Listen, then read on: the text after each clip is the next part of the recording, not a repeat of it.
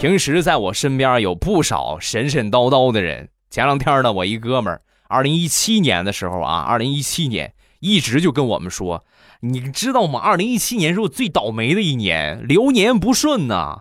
我跟你说，我就是二零一八年，我就马上我就又顺利，我各方面我都特别好。算卦的跟我说的，听完之后我都觉得可笑。